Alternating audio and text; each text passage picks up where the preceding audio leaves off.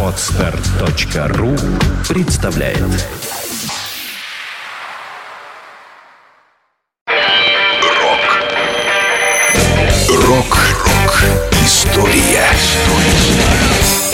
Сегодня 25 мая. В этот день, в 1985 году, спустя всего неделю после своего релиза, альбом группы Dire Straits «Братья по оружию» возглавил хит-парад Великобритании, а чуть позже и чарты еще 25 стран мира, включая США. Пластинка «Братья по оружию» стала наиболее успешным из всех релизов Dire Straits и входит в десятку самых продаваемых британских альбомов за все времена.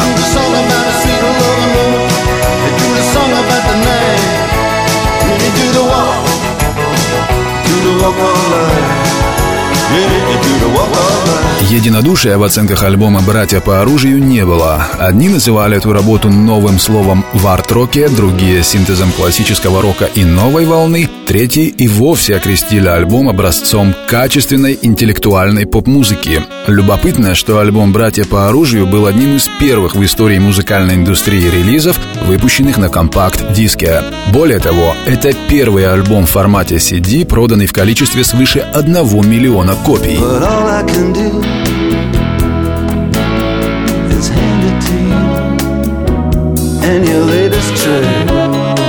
Рок FM Вся история рока.